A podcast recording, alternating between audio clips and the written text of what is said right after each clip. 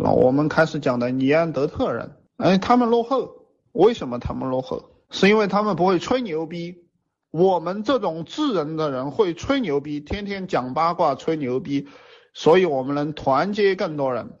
尼安德特人虽然他的身体比我们强壮，虽然他的身体比我们强壮，但是他不会吹牛逼，说他不会讲八卦，所以他团结不了更多人，所以他就被屠杀掉了。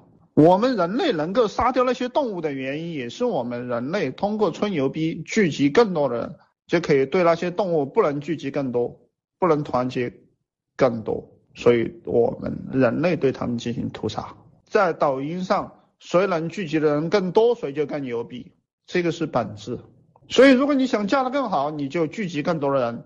你通过现代互联网工具聚集更多的人，而且只有这个最先进，没有任何东西比现代互联网工具像抖音这种工具更先进。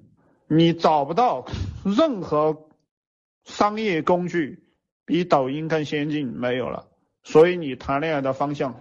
你谈恋爱的工具就是抖音，这个就是智人手上的长矛，抖音就是我们手上的长矛，就是你的飞毛腿导弹。所以有些人说，老师我不会用，不会用，那你就相当于活在石器时代，不会用的打个六，不会用抖音搞钱搞人的打个六，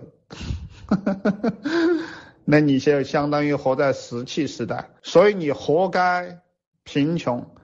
找不到好男人，因为世界已经变了，你还不会。